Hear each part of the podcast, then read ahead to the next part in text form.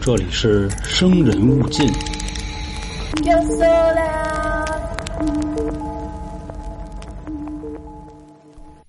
讲话了，遇事不决，量子力学，是吧？这么回事儿啊？然后也有很多的听众啊，会解释咱们这个灵异故事的时候，就会说啊，这应该就是量子纠缠什么的，或者是平行宇宙。哎，对。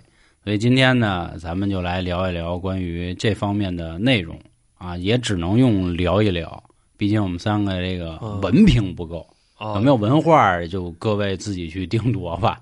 大家好，这里是由春点为您带来的《生人勿近》，我是黄黄，我是老杭，我是小娇。我其实之前最早的时候读过一阵子《三体》，读了一半然后那会儿确实读不下去啊，因为这个文化水平确实有限，累。那字儿拆出来都认识，合一起就都不明白怎么回事了。后来出了一个剧，把剧看了，看完之后呢，又折回去，又重新看了一遍书。当然，我只看了第一部啊，第二部跟第三部没看。然后里面呢，尤其给我们这种小白类的这个观众吧，算是一个比较好的这个怎么说呀？传解析嘛，对解析传达也好，至少看完了能明白。起码有图啊，他给你告诉你那是什么东西。你要看书的话，你干看哪儿得？那咱今儿这还是语音节目，估计得更难。那就那什么呗，咱们的优势就是化繁为简，就是把那乱七八糟的用人话给它。对对对，咱们的这个生人勿近做到今天啊，能受到那么多听众的喜爱，也是觉得首先离不开各位的支持，其次呢，就是咱们这个方式跟主流的都不太一样。所以，当然也有人说我们比较这个怎么说呀？过于诙谐了。当然还是那话，希望大家啊都可以这个这个这个，谢谢大家，谢谢大家，对，谢谢谢谢大家吧啊！其实这里头呢，讲了一个什么事儿呢？就关于什么多维宇宙啊。至少在第一部的时候，结尾就说啊，三体人跑俩质子过来啊，然后这俩质子，这如果在十一维空间展开的时候，就能把整个地球给包裹住。反正其实理解这个真的挺难的，就关于这多维空间那事儿就不好弄。那今天呢，咱们先也不能说降维说啊，说说这方面的一个事儿啊，就是著名的两个实验吧。嗯，我记着我上一次好像讲一什么实验的时候，好多人都说了，说那个可怕的回忆开始攻击我，感觉这黄老师开始要给我们上物理课了什么的。后来我一想，还真是那么回事啊。今天带来这两个实验呢，也是跟我开头说的遇事不决量子力学有关系。一个呢，就是现在大家也经常玩的一个梗，薛定谔的猫；还有呢，就是我记得那会儿是高中高几啊做的双缝干涉实验。双缝干涉实验，当时我在前几期节目跟大家说过啊，说看完那个实验之后，已经开始怀疑人生了。怎么回事呢？就是打破了所谓的因果论。这个佛家讲有因必有果，你的报应就是我，就是我。那不是佛家讲的，那是美娟讲的，是是是。啊，这个中国人也好讲这种因果论嘛，有六道轮回之说等等啊。你这么一说，我老就想起那韩美队让人给打了那视频 啊，想起这个，就是跟家待着的丁国武进了一帮人揍他一顿，揍完走了。反正这个双缝干涉实验啊，就是做完之后就告诉我们，好像这个世界并没有所谓的因，而是所有的果定好的。我我估计你们俩都忘了，就之前。那会儿还是杨洋在的时候，好像是去年咱们做的也是巧合节目。那会儿说的，说可能其实最后，比如老杭就是当了说书人了，娇姐这个嫁入豪门了，我呢还班儿逼这种啊，甭管我们中途折腾多少，最后还是这结果啊。说的是这个，咱们可以先说说这个薛定谔的猫啊，然后一起探讨吧。还是那话，我们也都不是这个什么这种科普迷啊、军事迷啊、这迷那迷啊、天文迷啊。就是跟大家聊聊，分享迷，我们是对分享迷，用最浅显的一些东西跟大家去说一说。咱都知道啊，这个《三体》里也说了，他们一开始死的那个科学家杨东就说物理学不存在了，醒过来问哪儿啊？啊，哪儿去了？哪儿去了？哪儿去了？啊，没了。这是因为呢，在地球上至少研究这些这个物理学的时候，都要靠牛顿嘛。对吧？都是万有引力作为，就是咱现在一切的一切，你知道吗？都是阿顿对阿吃的那个苹果啊，是是是是是。但是跟各位去提前嘱咐一下啊，牛顿患有很严重的精神病，你知道吗？大哥，就是因为他就是不被很多人理解，后来牛顿疯了。嗯，这个好多的牛逼人就是精神都有点问题，就因为这个天才在左，疯在右啊，就差一线之间嘛。咱呢就是两个实验，咱咱咱就来回来去说啊，其实其实讲的都是一件事儿，就也不能说一件事儿啊，就是至今为止学术界都没有达成一致的这么一个哦实验，还掐呢，这么一啊，咱们干的，找骂嘛？咱都知道牛顿这个地位在物理学那绝对是就头沟啊。啊，坦坦的那种啊。虽然牛顿曾经说过一句话，说我也就是站在巨人的肩膀上而已啊他学的谁呀？他谦虚谦虚啊。那巨人是谁呢？那很多啊，就是他之前的很多人嘛。那会儿呢，大家就说啊，说这个光到底是什么啊？牛顿说光是粒子，就是一个小球一个小球的。啊还是那话，我们会用最通俗的话跟大家去说。哦，这个时候呢，同期也出来一人，他们同行，惠更斯斯哥。斯哥，斯哥说了，不不不不不对，啊，史逼说对，说光是波波啊，啊，哥哥面前一条弯弯的波，就这样。哦好好好，但是呢，斯哥呢没有人那牛顿有名儿，所以也就没人理他。说嗯大哥你自己玩吧啊，我们肯定我们肯定跟着顿哥走啊，对对，跟着他走。时间呢又过了一阵子之后呢，有一个叫托马斯杨的人出来了，马杨说呀，这个光啊应该就是波。就是波说，墩儿哥你可能墩 墩儿哥 说盾哥啊，盾哥盾哥说估计你可能啊错了。虽然他心里的偶像是顿哥，嗯说这托马斯杨这人呢挺牛的，两岁就识字儿，当然人家那字儿肯定是二十六个英文字母那种。嗯六岁自学拉丁文，十九岁的时候学医，然后又同时自己学物理学、古埃及学，就总之咱就知道他是一天才。他就说啊，这个光应该跟声音一样，咱们都知道声音，咱们都叫声波嘛，对吧？说光也一样，也是波。他呢就开始就准备搞了一实验，就是著名的双缝干涉实验。首先在咱左手边有一个光源，嗯是蜡烛也好吧，是灯泡也行吧，咱就知道是它能发光，或者是手电筒。在这个光的前方呢，有一个小板子，这板子中间有两条空缝儿，就给掏空了，啊等于这个光可以透过这两个缝照过去嘛。再往前是一块大幕，就是那个光得有地儿接收嘛，啊嗯，照过去。那这个时候呢，照过去应该是什么样呢？如果说光是一个一个小球的粒子，嗯，这不这会儿光就相当于是一把枪嘛，等于我是透过这个缝儿呃明白就打过去了。啊那在这个大幕上就应该是两条缝儿，是的，对吧？因为板儿它露了两个眼嘛，对，它。都是直的嘛，对啊那如果光要是波是什么样？这个大家就可以去想想还。是满的呀，对吧？因为它过来，它有那个什么共振乱七八糟，对对对对，就跟咱们扔一个小石头放水里，不就形成波吗？你要扔两个，不就一个纹儿一个纹儿一个纹互相叠加？嗯，等于在那条木呢，虽然也是一道一道，但是就不止两道了，就会有好几道。当时呢，做完那个实验啊，这一照过去，哎，啊，确实不是两道啊啊，啊啊，确实就形成了这个好几条光纹儿大哥了，啊。所以实验就说了，你看没有，盾哥？是不是这个？错了。啊是是波儿？说对是波儿。啊？时间呢又过了一阵子，他说不对啊，说这个光应该还是粒子。这个时候呢，就大家就开始打了，互相啊，说就大哥，你说不对，大哥了，你说不对。对啊，在一九二四年，有一个叫德布罗意的人，啊他就叫易哥，啊哥出来说了说呀的，一个。都别打了，都别打了，啊，光具有波粒二象性，就这俩都在，就是又波，然后啊又又波力啊，又粒。因为他认为呢，微观粒子包含了光子、电子、质子，但是这只是他的说法，没有人给他证实。后来这个时间又过了一阵子，有一个叫杰弗里·泰勒的人，啊，哼，那够累的啊。他呢就做了一种假设，说大家既然这么打，那简单呀，咱别弄一束光了，咱弄一个光子，你给他打过去，你看看它是什么，不就完了吗？如果它是波的话，它就会变成好几道纹儿；如果它是一个粒子，那就只有两道纹儿，那不就完了吗？紧接着时间就又过了一阵儿，就真的有人啊开始做这个实验了。结果呢，做完这个实验就困了。啊，嗯打出一个粒子的时候，就如果光真的是粒子的话，那打出去的话，它应该就只就在那个墙上的话，就只有一个点儿嘛。对啊，结果不是，好几道纹儿，不是大哥，慌了，我操，对吧？不是这个，我怎么就没见过呢？我那所以这件事儿证明了是什么呢？就证明啊，他自己跟自己纠缠了。就比如说，咱们现在这么形容这事儿啊，就会简单一点。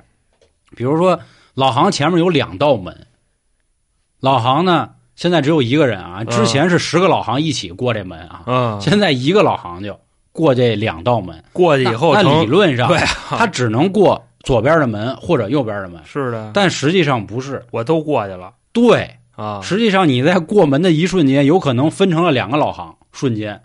啊也有可能是你以一个非常多快的速度吧，就又变成两个老行，然后你们两个老行可能互相撞击。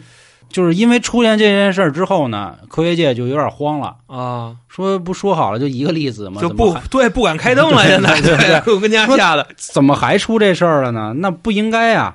这个时候呢，就有人说说这样，咱呀，咱放一个这个高速的，比如这种摄像机，嗯，有人监控着，咱看看这粒子啊是怎么对，就过这两道门的，就是这老航是怎么同时过了 A 门又过 B 门的，就在老航这个头里放了一个照相机，开始拍老航。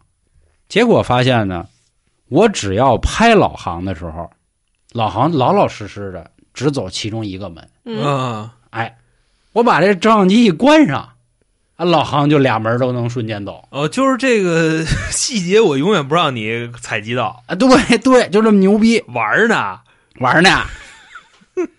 紧接着呢，就又有人说了，说咱这样啊，啊，咱你看，你刚才多找这个点人相机什么的，是是是是，有一个叫惠乐的人，他就说啊，他想了一个思想实验，说咱这样，说咱呢，在这个大幕那儿，咱也再放一个啊，这个摄像机，就相当于呢，老航不先走过这门了吗？他已经过完这门，他在这个大幕上呈现的样子，咱们这时候咱再拍，咱看看怎么样，是不是还会像刚才那样？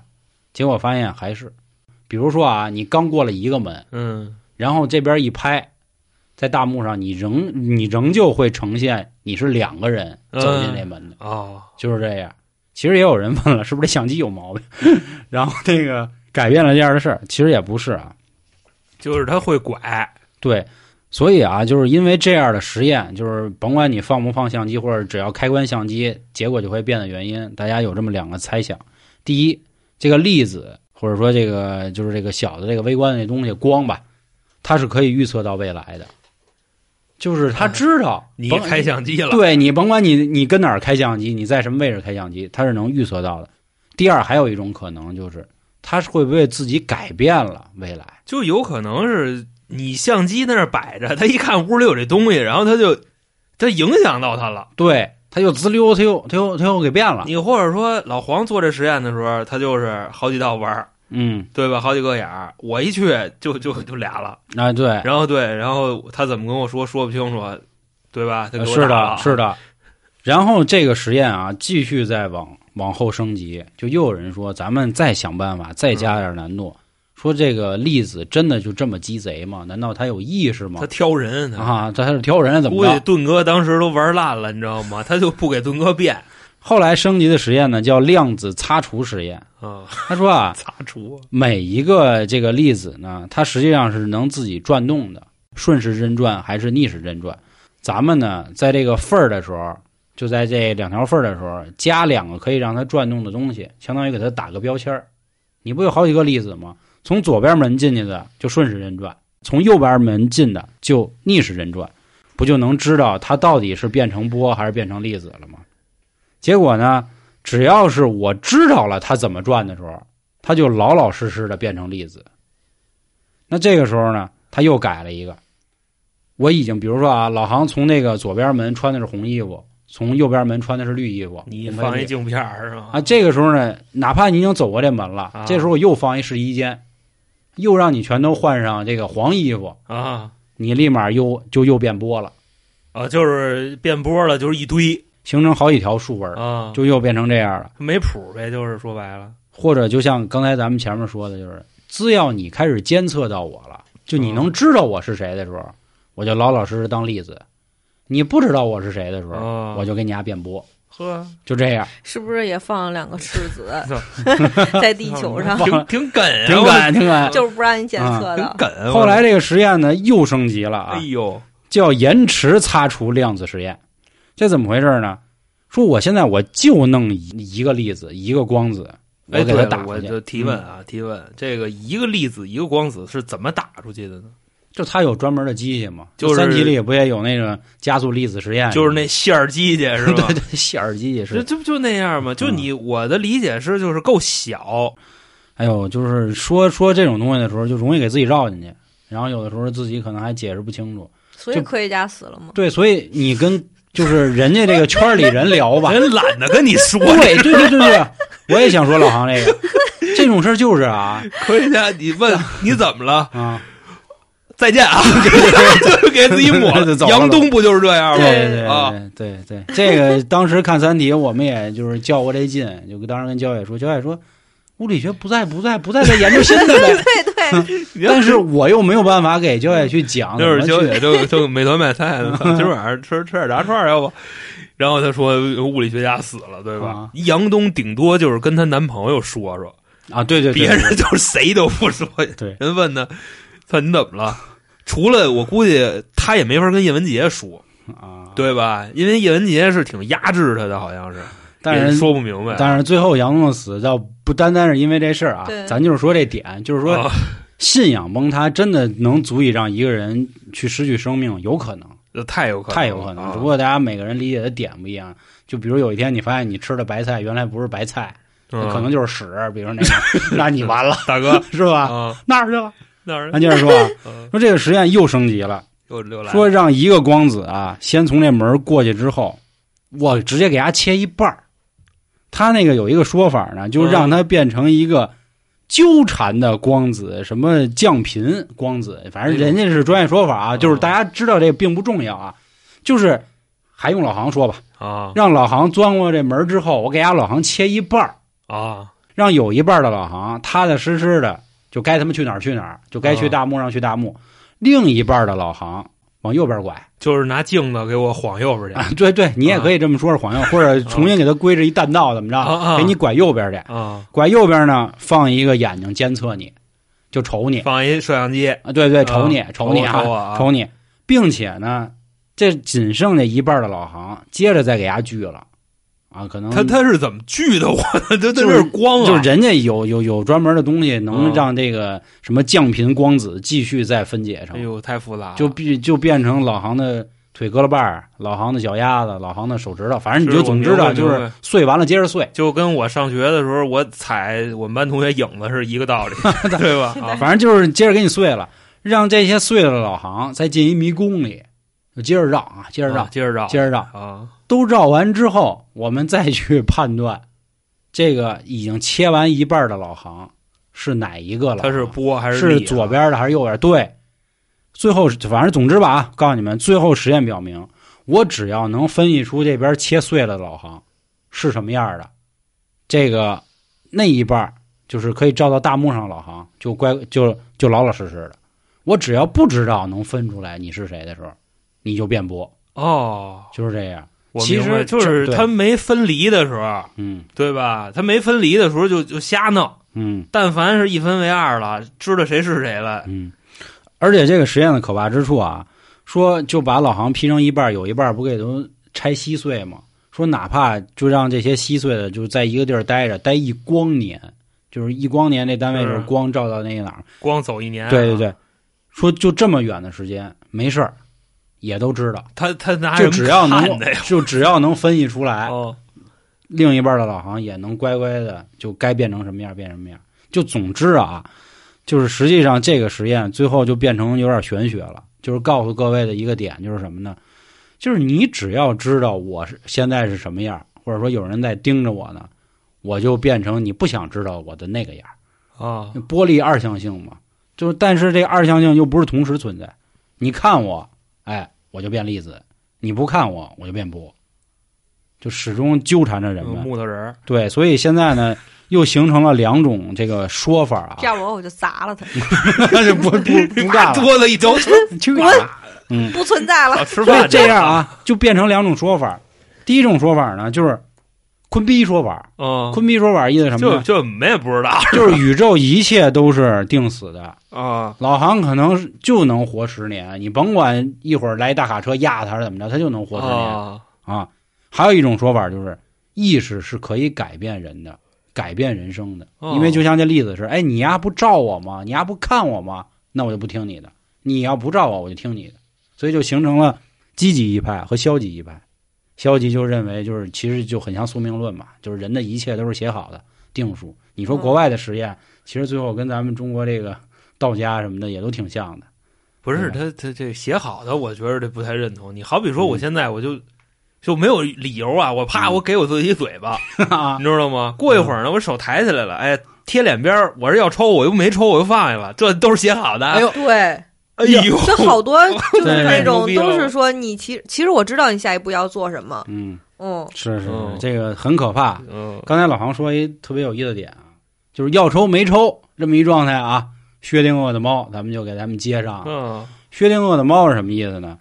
就当时爱因斯坦认为呢，就是人其实是就是就就换成咱们自己的话啊，就是人是可以改变这个世界的，人定胜天。嗯，他有一个算同行吧，就是波尔，波尔波尔就说了，说啊不是说这个世界就是上帝呢跟这玩骰子，就骰子嗯甩骰子，甩几就几，你就谁赶上就就就啊。反正就是认命吧，就这意思。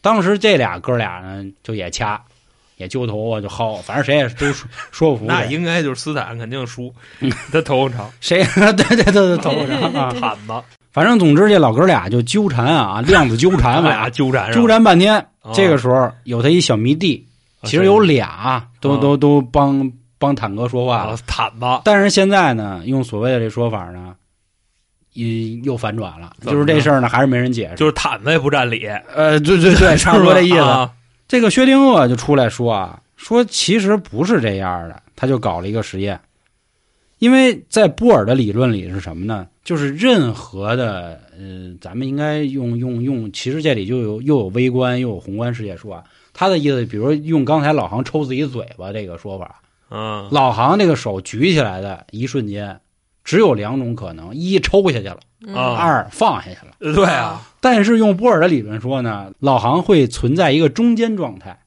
既要抽自己，又他妈不抽自己啊，嗯，对啊，这么一个意思。啊，就是就是他让我抽，就比如说我我让老航抽自己，但是他在犹豫我抽还是不抽，是那样吗？或者就是你预判了我预判的预判预判预对判，对对，很 魔幻，很魔幻啊！这个事儿应该怎么说呢？薛定谔出来了，薛定谔说：“孙子，你不说这话吗？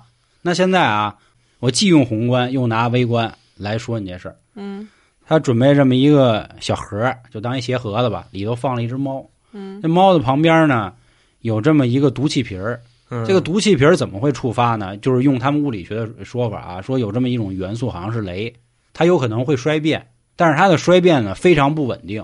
这个不稳定就是像三体世界那种毫无规律啊，啊，只要它一衰变，然后会触发一个装置，这毒气就呲就冒出来，然后这猫不就死了吗？但是在咱们宏观世界来看，这猫死没死，打开盒子不就知道了吗？对嗯再或者说，就算你不打开盒子，它也只有两种可能：一猫活着，嗯二猫死了。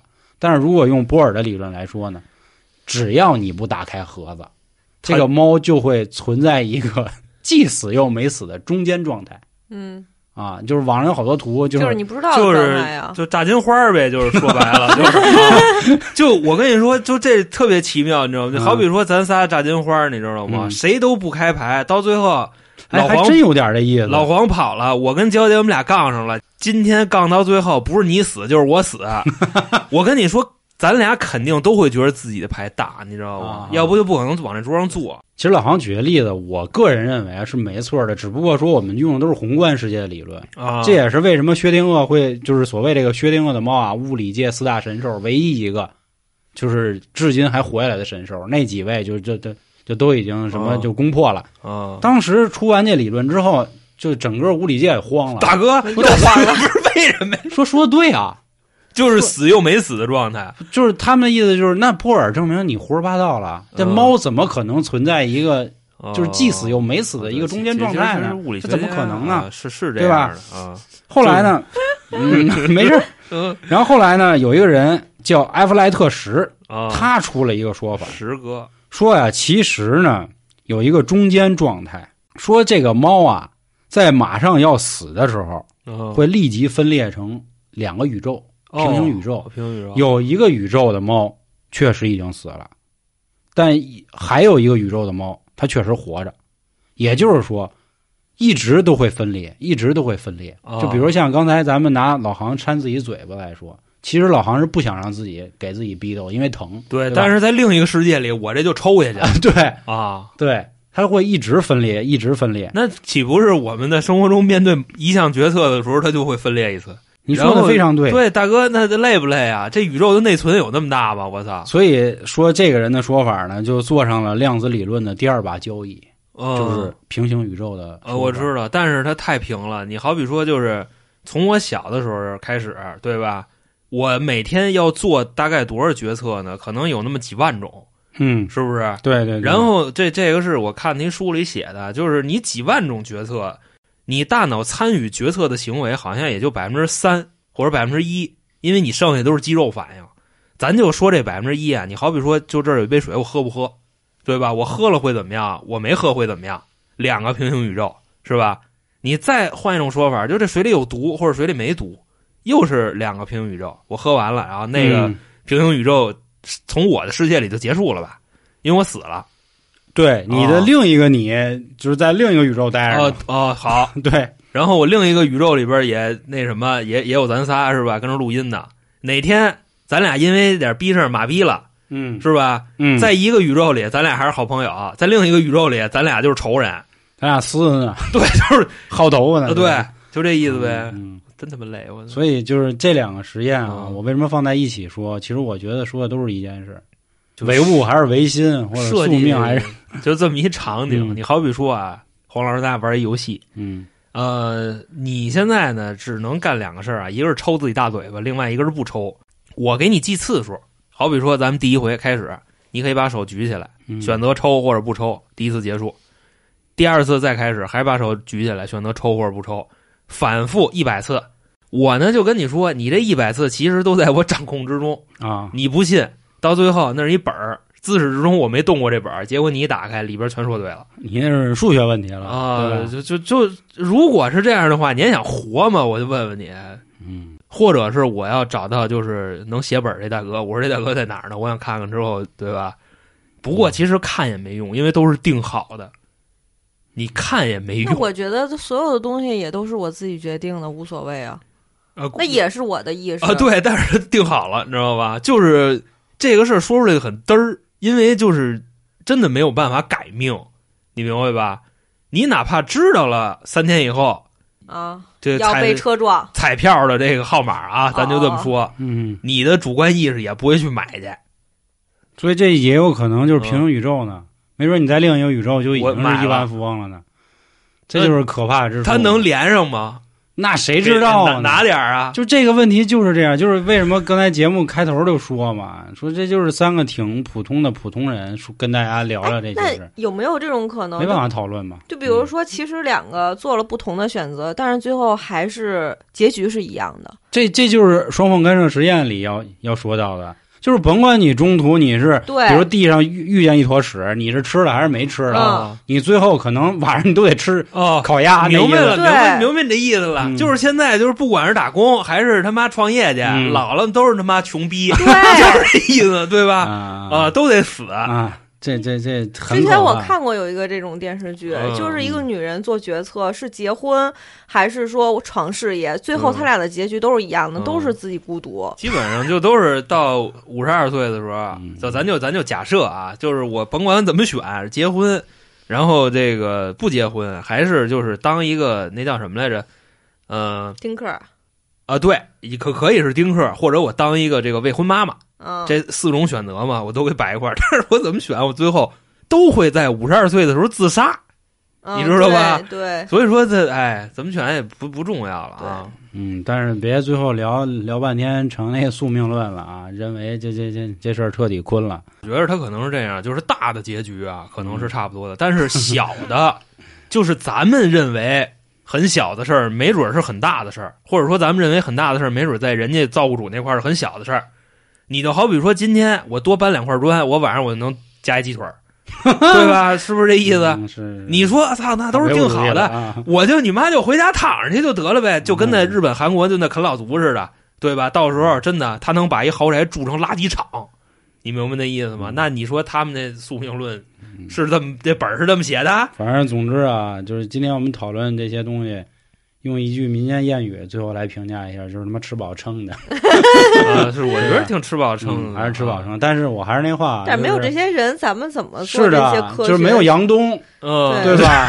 嗯。也是不行的。他也嗯他也没告诉你，反正对对对对对他为什么自杀？挺那个同意就是吃饱撑的这说法，为什么呢？因为就是现在也是在工作，嗯你关上以后把麦克风结束了还得工作，嗯，所以就是撑的，明白吧？但是娇姐说的对啊，就没有这样的人，也不会有更好的就是未生活来吧？生活对，嗯就跟那会儿好多人说让我给解释一下什么叫暗物质跟反物质，其实不是我不知道怎么解释，是不知道我怎么解释你才能听得明白。就比如说像黑洞这东西，嗯，咱反正咱都没见过，啊，反正说都在啊，虫洞啊、黑洞啊，这谁知道呢？是不是说有那个外国动画片儿，他是靠黑洞抢银行嘛？啊 就就往那 墙上一贴，然后他进去了，你知道吧？贩卖黑洞，然后最后自己一黑洞给自己送监狱那个是吧？啊那是一算一小寓言故事，就人不能贪得无 厌啊。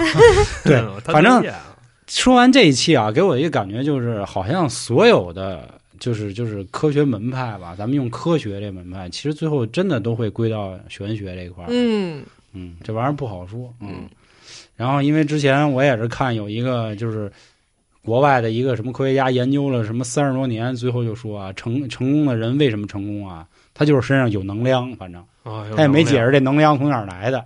然后也有人就用道家说啊，说道家这个从混沌之前还有一说法叫气啊，就就就有可能是这样，等等一系列吧。就今儿不跟大家说这么多这个，还是为了给大家分享一下这两个实验。虽然实验可能有很多小伙伴都已经知道，并且呢，我也知道咱们现在很多听众岁数很小，人可能正好都刚学完，正学着呢，是吧？因为马上也要高考了嘛，这都是啊直接撞人枪口上了，人家背的估计比我还他妈利索呢。嗯我今天这好多也都是就啊就好多名儿我也真记不起来了，这这岁数太老了。那就是就嗯通篇听下来八个字啊嗯，但行好事，莫问前程。高了，这个利益高了啊！这这是人郭德纲老师经常说的话，大哥真跟那搭不上边儿？好嘞，好嘞，好嘞，好嘞，行。那关于今天这个你知道吗系列啊，嗯就和大家说到这儿。嗯还是那话啊，这吃饱了撑的系列，啊，对，吃饱撑的系列，命运到底掌不掌握在自己的手里，大家也要好好的生活，行吧？嗯行，那还有什么想法？还有什么想让我们说的？因为呃，前阵子有个听众啊，给我点了个菜，说想听听关于那个勒子，能说吗？应该应该不知道啊，够呛够够鸡够呛，反正勒子他的一些实验啊，这个看情况，因为放付费呗，春风大典。也行。哎，微信公众号“春点”里面就有春风大典什么的了，好吧？嗯还有进群啊嗯等等啊，找我啊嗯，行。那关于今天吃不好撑的啊，这个应该都消化你知道吧系列啊，应该都消化差不多了。对对对对啊，感谢各位收听，拜拜。拜拜拜